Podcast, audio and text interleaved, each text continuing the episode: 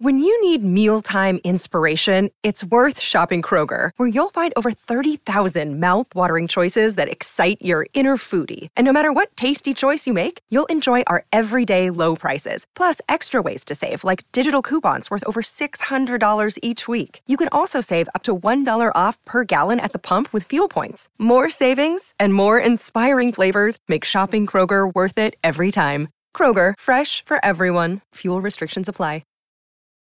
Families have a lot going on. Let Ollie help manage the mental load with new cognitive help supplements for everyone four and up, like delicious Lolly Focus Pops or Lolly Mellow Pops for kids. And for parents, try three new Brainy Chews to help you focus, chill out, or get energized. Find these cognitive health buddies for the whole fam at ollie.com. That's O L L Y.com. These statements have not been evaluated by the Food and Drug Administration. This product is not intended to diagnose, treat, cure, or prevent any disease. Look, Bumble knows you're exhausted by dating. All the must not take yourself too seriously and 6 1 since that matters. And what do I even say other than hey? well, that's why they're introducing an all new Bumble with exciting features to make compatibility easier, starting the chat better, and dating safer. They've changed, so you don't have to. Download the new Bumble now. Bienvenidos a un nuevo podcast original de Radio Cronos. Un saludo para quienes llegan recién a la sintonía. Bienvenidos. Tema obligado. Realmente es un tema obligado. Crisis. Es una situación que está viviendo muchísima gente, muchísimos países del mundo. Una situación compleja, complicada, enredada, con muchísimas sombras, de difícil término, como van las cosas, ¿no? Bueno, no me voy a meter en el campo de la política. Voy a hablar de las crisis como tal. Para que exista una crisis se necesitan dos bandos. Estos dos bandos entran en conflicto. Cuando esta situación se produce se rompe el equilibrio. Siempre existen dos bandos, ¿no? En todo. Emocionalmente, la relación padres e hijos, la relación entre hermanos, la relación entre novios, la relación entre esposos, la relación entre suegros. Existen esas dos partes que es importante. En el comercio, la competencia, los socios, los negocios, el vendedor y el comprador. Siempre va a existir eso. Dos opciones, dos extremos, que al fin y al cabo son complementos de lo mismo. Un vendedor no existe sin un comprador. Y estas crisis se dan en absolutamente todo, en la medicina, médico-paciente, en absolutamente todo. Indudablemente también en la política, cuando existen una serie de ideologías, las cuales crean esa crisis por imponer o por pensar o por sugerir que A es mejor que B o que B es mejor que A. Las crisis tienen unos componentes muy graves, gravísimos. ¿Por qué? Porque producen desestabilización. Esta es una situación que va a ir a generar, primero que todo, el desafío, segundo, un ego estimulado. Ese ego estimulado es que yo tengo la razón. Lo que usted dice no vale. Vale lo que yo digo. Entonces, cuando esto pasa, los dos puntos están diciendo lo mismo. Y se va a entrar en un conflicto. Por eso se desencadenan guerras, violencia, matanzas, asesinatos, homicidios, demandas, porque se crea el conflicto, ¿no? Entre las dos partes. Las dos partes son muy importantes, indudablemente, para que exista el equilibrio y la compensación. De lo contrario, una sola parte en un solo extremo, pues no tendría compensación, sería autoritarismo, sería imposición, sería algo ya sin reglas, sin leyes, como pasa con la iglesia con un único Dios. Si existieran dos dioses en las mismas condiciones, el uno compensaría al otro. Pero cuando hay un solo Dios, pues esto es autoritarismo, imposición absoluta. ¿Qué pasa con las crisis? Las crisis van desencadenándose, no son instantáneas, sino vienen de tiempo atrás, pequeñas situaciones que van ido tomando fuerza, conceptos equivocados, y esto va acompañado de una serie de intereses. Entonces vamos sumando, por un lado el ego, el ego, ¿no? Del líder, que supone que tiene muchísimo poder de cualquiera de los bandos, pues obviamente tiene una serie de intereses personales o dentro de su ideología supone que tiene cosas que son más importantes que el pensamiento de los demás.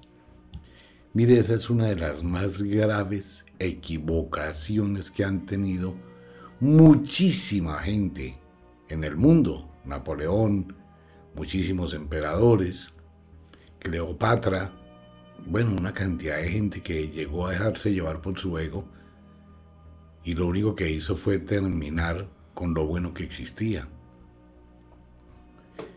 El ego es muy complicado cuando va unido con una ideología y cuando esta es una ideología extrema, sea de A o sea de B.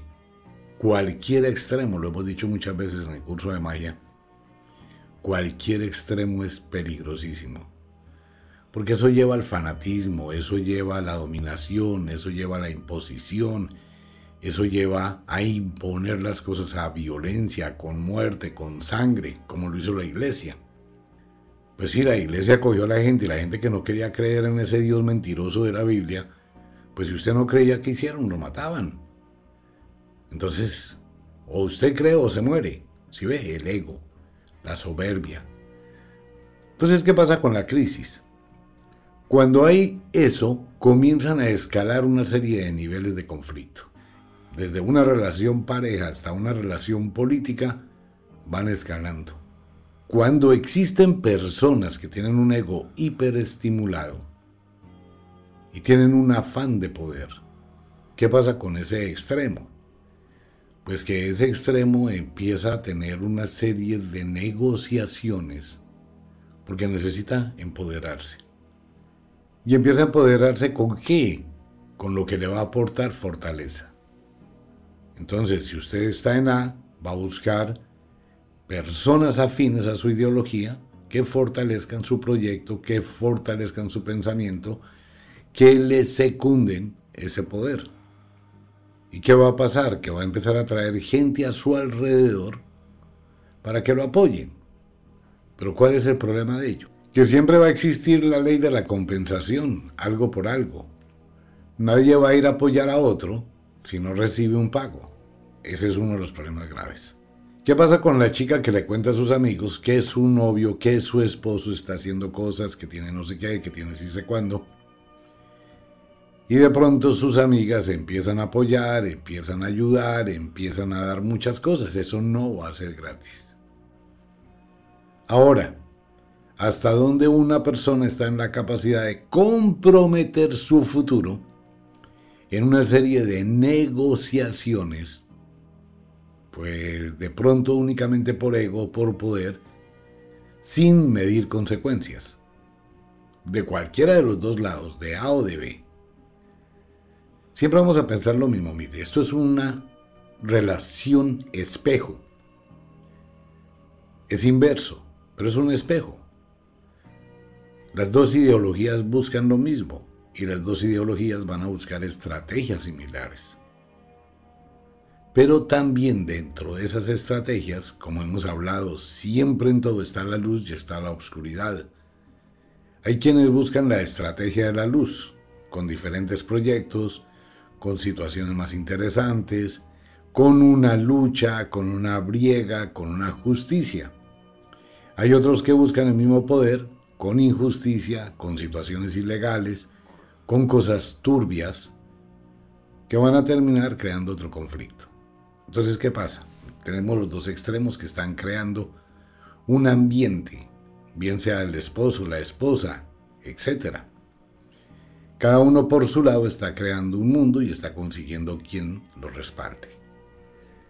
Ahora, ¿qué pasa?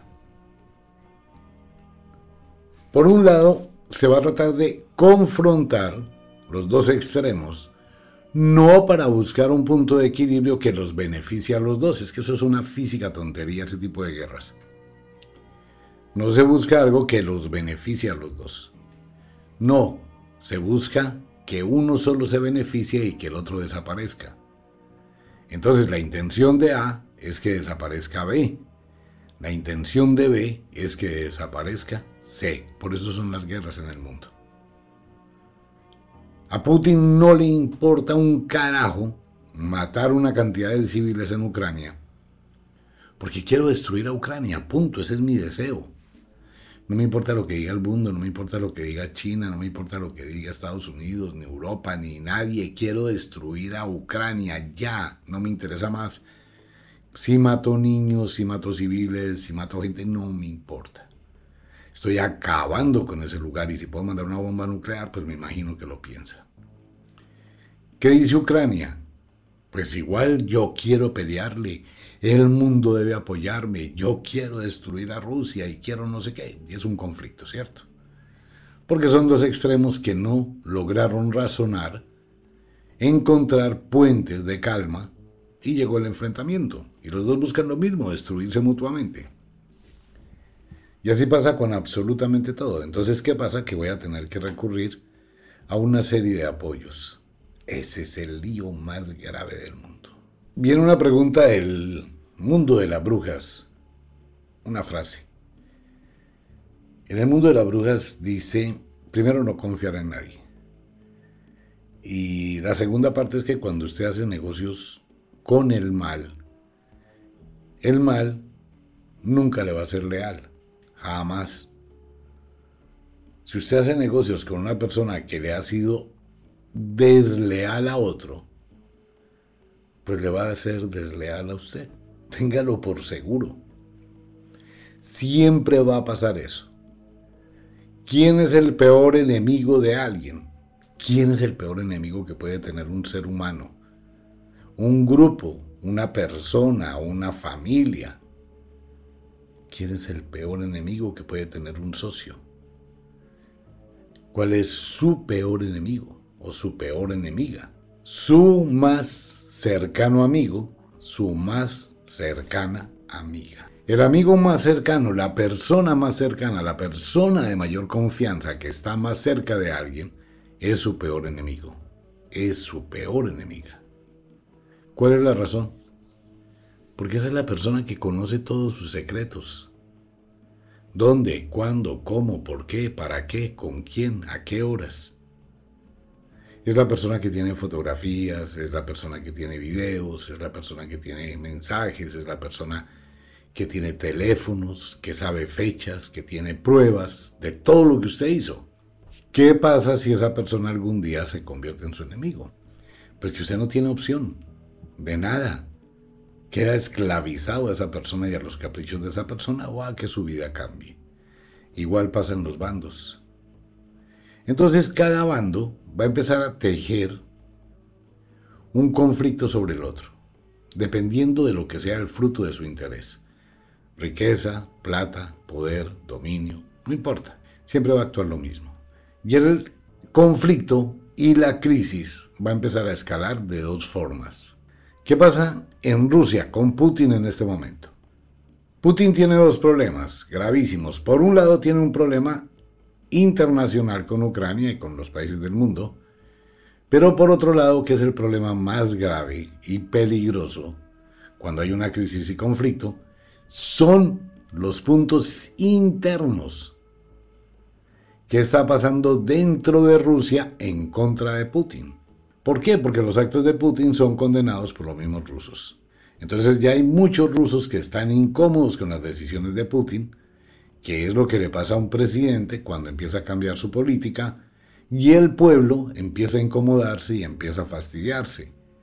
Entonces el pueblo empieza a ir acumulando cosas en contra de esos presidentes. ¿Cómo se empieza a, a fluir, cómo empieza a fluir esa incomodidad? ¿Cómo empieza a demostrar el pueblo que hay malestar en las encuestas? Colectivamente el pueblo empieza a darse cuenta que hay algo que está mal, que no conviene, que no sirve, y el pueblo comienza pues a ir colocando esa información, haciendo comentarios, compartiendo comentarios, como pasa con una familia en un barrio. Eh, la familia de tal casa empieza a tener conflicto con los vecinos, entonces, ¿cómo sabemos que hay un problema? Cuando un vecino le cuenta a otro, esa familia son creídos, esa familia son no sé qué, esa señora es muy no sé qué más cosas, ese señor es un borrachín, y empieza un ambiente hostil alrededor de esa familia en el barrio, igual que en todo. En la relación pareja es lo mismo, el hombre va y habla mal de su mujer con sus amigos, la mujer va y habla mal del hombre con sus amigas, con la familia, con todo el mundo. Pero empieza el problema interno. Ese es el foso negro de la crisis. El foso negro de la crisis o el agujero negro de la crisis como pasa en el espacio es cuando se va produciendo una fractura interna en los grupos que están en conflicto, tanto en A como en B. ¿Por qué? Porque las decisiones que se toman, si no son evaluadas, si no son debatidas, si no son analizadas, si no son impuestas, pues va a generar malestar dentro de la misma gente que forma el grupo. Y se empieza a dividir, ¿no? Se abre ese hueco. Y eso empieza a orbitar y empieza a absorber. Y el uno va arrastrando al otro y al otro al otro, al otro al otro. Entonces eso le quita fuerza y le quita poder a ese líder el del grupo A o el líder B. Los dos empiezan a perder poder. Cuando se está perdiendo poder es cuando llega la época más peligrosa. ¿Por qué? Porque no se puede permitir que internamente se entre en un conflicto y externamente se esté perdiendo el conflicto. Aclaro, no puedo permitir que internamente tenga una cantidad de problemas que me están alejando de mi guerra externa, de mi deseo de poder, de mi ego externo, ¿no? Entonces tengo un problema interno contra un deseo externo. Entonces, ¿qué hago? Pues no voy a permitir que este problema interno tenga tiempo. Tampoco le voy a permitir que madure. Entonces, si tengo que cambiar gente, cambio gente. Muevo las fichas de ajedrez tratando de buscar la integración de ese grupo, tanto del lado A como del lado B. Pero cuando ya la situación interna está empezando a escalar y la situación externa está empezando a complicarse, me voy ya a la confrontación. Entonces lo que voy a hacer es ir donde está B, B va a ir donde está A y va a entrar a la confrontación sobre la violencia. Ya no existen razones, entonces el esposo le pegó un puño a la esposa, la esposa le puso el sartén al esposo encima de la cabeza, se entró en conflicto, enfrentamiento, confrontación, violencia. Ya es el punto extremo al que se llega. Eso es gravísimo. Y todo empieza con una crisis mal manejada. Cuando comienza a aparecer una crisis en una relación, en un trabajo, en una relación médico-paciente, esposos, padres e hijos, gobierno y pueblo, gobierno y oposición. Cuando ya empieza ese tipo de crisis se está hablando de una situación que va a escalar y que va a terminar de la peor manera. Si la pelea es entre el papá y la mamá, los hijos son los que van a terminar lastimados. Igual los suegros van a terminar lastimados más las dos personas. Si es en una confrontación política, pues van a terminar lastimados el pueblo y los opositores, la oposición que al fin y al cabo son los dos. Una oposición es oposición mientras que no es el oficialismo. Cuando la oposición gana, pues se convierten en la parte oficial y los otros entrarían a ser la oposición. O sea que siempre van a ser eso mismo, ¿no? Siempre. Cuando se entra en esa crisis, y si no se maneja la crisis a tiempo, la única opción que tiene de liberar esa carga de energía es la confrontación. Y es lo que hemos visto que ha pasado en muchos países, en este momento en Europa, en algunos países suramericanos, cuando los presidentes quieren imponer cosas y salen las marchas a favor y marchas en contra de las decisiones. Y eso ha pasado en muchísimos lugares del mundo donde dos vecinos se ponen a pelear porque uno está a favor y el otro está en contra. Mire lo extraño y lo curioso de lo que estoy hablando. Esto es tan intenso que pasa igual con el fanatismo religioso. Es tan supremamente intenso que pasa con el fútbol. Hinchas de dos equipos que juegan fútbol. Es que es muy simple. Son hinchas de dos equipos que juegan fútbol que tienen las mismas capacidades, las mismas opciones, las mismas oportunidades de ganar o de perder. Y entonces si un equipo pierde, los hinchas del equipo que pierden van a atacar, a confrontar, a golpear a los hinchas del equipo que gana. Eso es una tontería, nunca he podido entender por qué pelean los hinchas de dos equipos. ¿Por qué? Porque siempre es lo mismo. Si estoy ganando es bueno, si estoy perdiendo es malo y el que gana es malo. Porque así funciona la mente humana. ¿Qué hay que hacer en las épocas de crisis? Cuando el esposo y la esposa están agarrados y ya no pueden hablar. ¿Por qué? Porque cuando uno va a hablar con la persona se termina discutiendo, enfrentándose, manoteando, durmiendo en habitaciones separadas o el uno sale y se va y vuelve al otro día. Bueno, eso es un despelote horrible. Ya no se puede dialogar. Cuando hay una crisis no hay diálogo. Los ánimos están muy caldeados. La mente está muy caliente. El desespero va carcomiendo. Entonces se cometen actos muy estúpidos. Ahí es donde el número 6, ¿cómo entraría de bien a funcionar en la vida de todo el mundo que está viviendo eso? Seis minutos para contestar un Twitter. Por favor, seis minutos para pensar qué va a decir en respuesta a lo que acaba de recibir. Si son situaciones complicadas, tómese seis horas, 60 minutos, una hora. Si la situación es muy conflictiva, tómese seis días. Pero no pasa. ¿Por qué no pasa? Porque la gente tiene ego. Cuando usted tiene un ego estimulado, el peligro del ego estimulado es que es supremamente automático en las respuestas. Razón por la cual la gente no puede dialogar. De hecho, la gente no sabe dialogar y hemos tratado de hablar de ello. Que cuando una persona está hablando, uno se calla y escucha a la persona. Hay personas que se sientan en la palabra. Pero uno debe respetar y quedarse calladito, dejar que la otra persona exprese y de pronto uno le dice, bueno, ya te escuché, ahora quiero que me escuches. Y usted empieza a hablar y la otra persona, sí, pero, pero es que venga, yo lo dejé hablar, pero es que también tengo derecho. Entonces hable usted otra vez. Eso es por el ego y porque tiene necesidad de imponer lo que está pensando. Por eso no da respiro, por eso no hay control. En cambio, cuando la gente empieza a controlarse, se puede dialogar, pero eso es muy difícil. ¿Qué hay que hacer? Buscar puntos de intermediarios. Entonces es donde entra a funcionar la diplomacia. Es donde el grupo A elige unas personas calmadas, tranquilas, serenas. El grupo B elige unas personas tranquilas, calmadas, serenas. Y se van a sentar estos dos grupos en una mesa a tratar de buscar la forma de equilibrar la balanza. Entonces, hay un pliego de peticiones de A, hay un pliego de peticiones de B.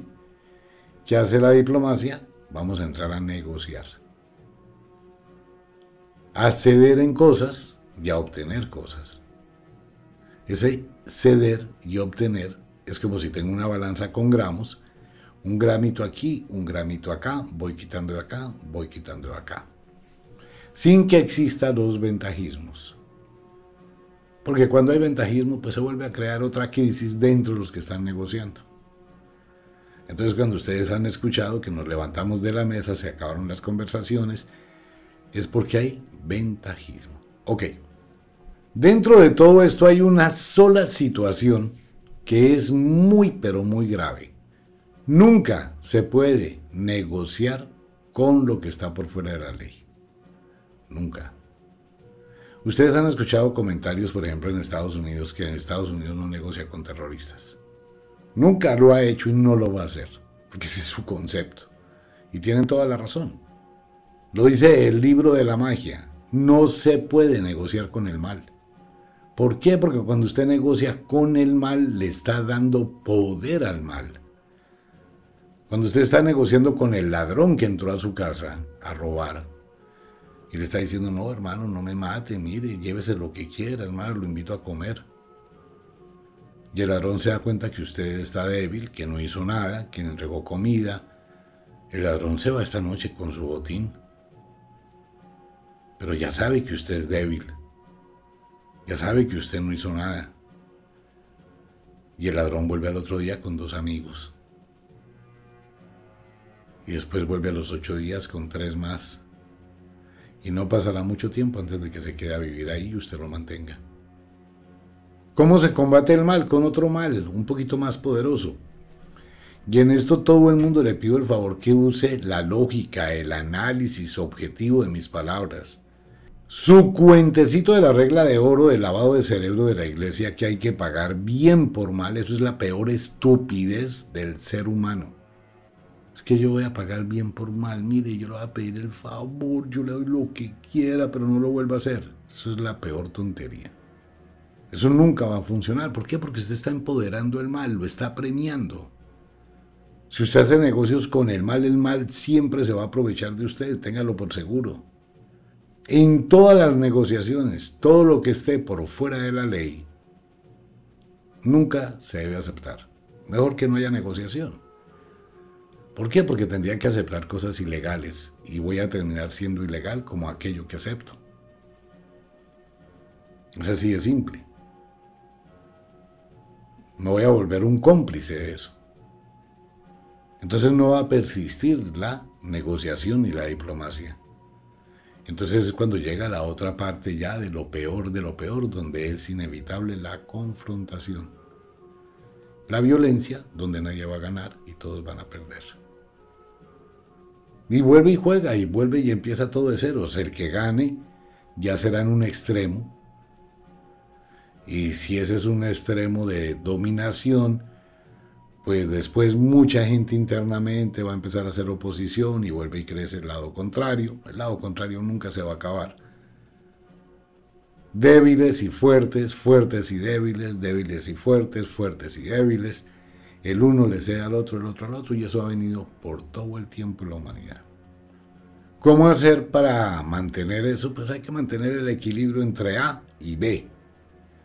¿Y cómo se mantiene el equilibrio? Manteniendo siempre, siempre, siempre, siempre un compensador. ¿Y cuál es el compensador?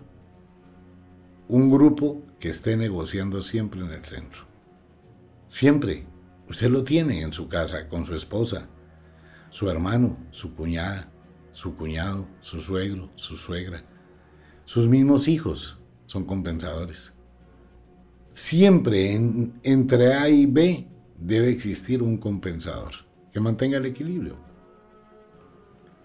Y mientras existe esa compensación, que no la hay, ni en las empresas, entre los empleados y los dueños, no hay un compensador entre el médico y el paciente, no hay una compensación entre el administrador y la gente.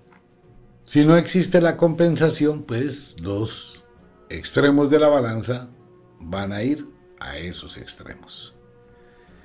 Y se termina en una crisis. Y si la crisis continúa, se termina en una confrontación.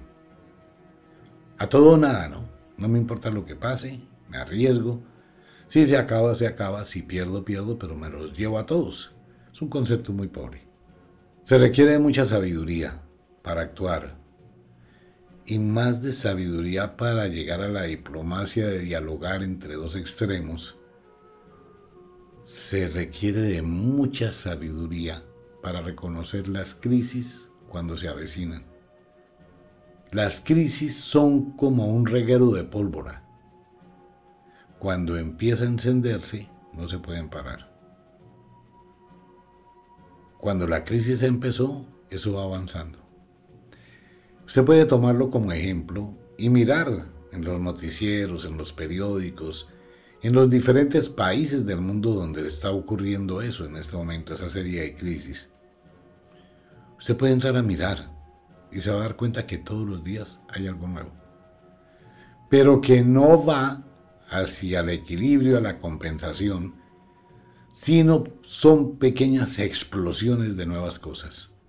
Todos los días. Es como cuando un carro entra en crisis. Todos los días algo le molesta, algo se le daña, algo se desarregla. Y sigue, sigue hasta que eso explota. O en su diferencia implota. Porque si ese hoyo negro que hay internamente dentro de los grupos, pues es muy fuerte y se ha fortalecido, eso es una aspiradora que absorbe y se desintegra. ¿Cómo pasó con el presidente Lazo, no? El presidente Lazo dijo, no, pues aquí no tengo nada que hacer, colapsó, internamente colapsa, y dice, no, pues es el suicidio simultáneo, se acaba el Congreso, se acaba el presidente y tienen que llamar a nuevas elecciones. Se autoeliminaron los dos. ¿Por qué? Porque implotó el problema. Porque internamente se abrió ese eh, agujero negro y absorbió todo. ¿Qué pasó en España? Exactamente lo mismo. El presidente de España estaba muy convencido de muchas cosas, tenía, estaba seguro de muchísimas cosas, y de pronto no, las cosas no se dieron como él quería, y el hoyo negro que descuidó durante muchísimos años no quiso escuchar. ¿Por qué? Por el ego. Es que el ego es una vaina muy sobada. El ego anula y los conceptos y entrar en conflicto a toda hora y suponer cosas y no saber escuchar, no, saber razonar, ser muy impulsivo. Todo eso es un generador de problemas. Y entonces, ¿qué pasó? Cuando se dio cuenta, pues está perdido. Y dentro de eso toma una decisión. Acaba de perder en las votaciones. Se acaba de dar cuenta que España no lo quiere, que eligió otro tipo de candidatos entonces toma una decisión arriesgada y atrevida en el momento en que la paila está más caliente. Invita a elecciones. Pues obviamente esas elecciones no van a estar a favor de él. Pues si no estuvieron ahora, que son recientes, pues con ese acto lo único que hizo fue aumentar el poder del otro lado. Y está pasando en el mundo. Y va a pasar probablemente con Rusia y va a pasar con otros países en el mundo. Y va a pasar en muchísimos matrimonios, en muchísimas empresas, en muchísimas relaciones de pareja. Va a seguir pasando entre amigos, entre negociantes, entre padres e hijos. Va a seguir pasando. Si no se saben manejar las crisis, si no se tienen eh, elementos de compensación, pues las crisis siguen aumentando, se termina en el divorcio, se termina en una guerra, se termina en un conflicto, se termina en confrontaciones, donde todo el mundo sale lastimado. ¿Qué hay que hacer? El número 6, 6 minutos para contestar, 60 minutos para pensar, 6 horas para tomar una decisión, 6 días, 6 meses, 6 años. De lo contrario, todo el mundo va a vivir una crisis en su interior, va a vivir una pequeña guerra en su habitación, va a vivir un conflicto consigo mismo, que es lo peor. Y se abre un agujero negro dentro de sí mismo. La soledad, la depresión, la tristeza, el abandono, la infelicidad, la venganza, el rechazo, el reproche, el odio, la rabia, por eso la gente transforma su rostro, ¿no? Y se ve a la persona triste, apagada, aburrida. Y se forma una C con sus labios hacia abajo, como una carita triste. Y ya no le importa nada.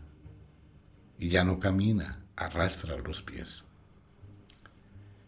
Y encoge la cabeza entre los hombros. Se acaba, ¿no? Se destruye. Pues bien, ese era el tema de hoy. Como de costumbre, el inexorable reloj del tiempo que siempre marcha hacia atrás nos dice que nos vamos. No sin antes decirle que de verdad los queremos cantidades alarmantes, los amamos muchísimo, de verdad que sí. Les enviamos un abrazo francés, un beso azul, a dormir, a descansar, a entrar al mundo de los sueños. Si es de noche, lleve cosas chéveres a la cama, piense cosas buenas, disfrute, divague mentalmente, imagine lo que quiera. Si es de día, pues trabaje, pero trabaje con inteligencia. No se le olvide dejar la cocina arreglada, limpiecita, por favor, deje ser mediocre. A ver, si recogió la losa y la llevó al lavaplatos, lávela. En serio. No, pues si recogió la losa, llévela al lavaplatos, recoja los sobrados, lávela. Lave la losa. Limpie el lavaplatos. Que no se le van a caer las manitos por eso. ¿Qué tan lejos está el chut de la basura? Pues recoja la basura y sáquela. Es que la basura no puede dormir en la casa nunca. Eso es lo peor de lo peor de la mala suerte, dormir con la basura por eh, higiene y por energías. Toda la noche eso está ahí en descomposición. Entonces deje la cocina arreglada, pero bien arregladita, no sea mediocre. Deje la ropa lista para mañana. Ah, bueno, cuando haga eso sí acuéstese a dormir. Y cuando se levante, póngale una actitud porque se vive un día a la vez. La gente sigue pensando que uno cumple años y eso es pura carreta. Usted no cumple años, usted nunca va a cumplir años. Mire, eso es una costumbre humana. Pues sí, de estar uno recordando. ¿Cuántos años tengo? Un día, no tengo más tiempo, y eso es cierto. Vivo mi día, día a día a la vez. Ayer no cuenta, por eso ya me olvidé. Mañana esperemos que llegue, pero por ahora tengo que disfrutarme lo que me queda del hoy. Usted no tiene sino un solo día. Vívalo. Un día a la vez. Así es que funciona el mundo. Pero hágalo con inteligencia y disfrútelo al máximo. ¿Se quiere comer un helado? Cómaselo, disfrútelo, góceselo al máximo. ¿Le quedó gustando? No lo recuerde. Si le quedó gustando, vuélvaselo a comer. Y si le sigue gustando, sígaselo comiendo hasta que se canse. Y si ya no quiere un helado, pues empieza a mirar si le gusta la sopa. Y así sucesivamente. Un abrazo para todo el mundo. Nos vemos. Chao.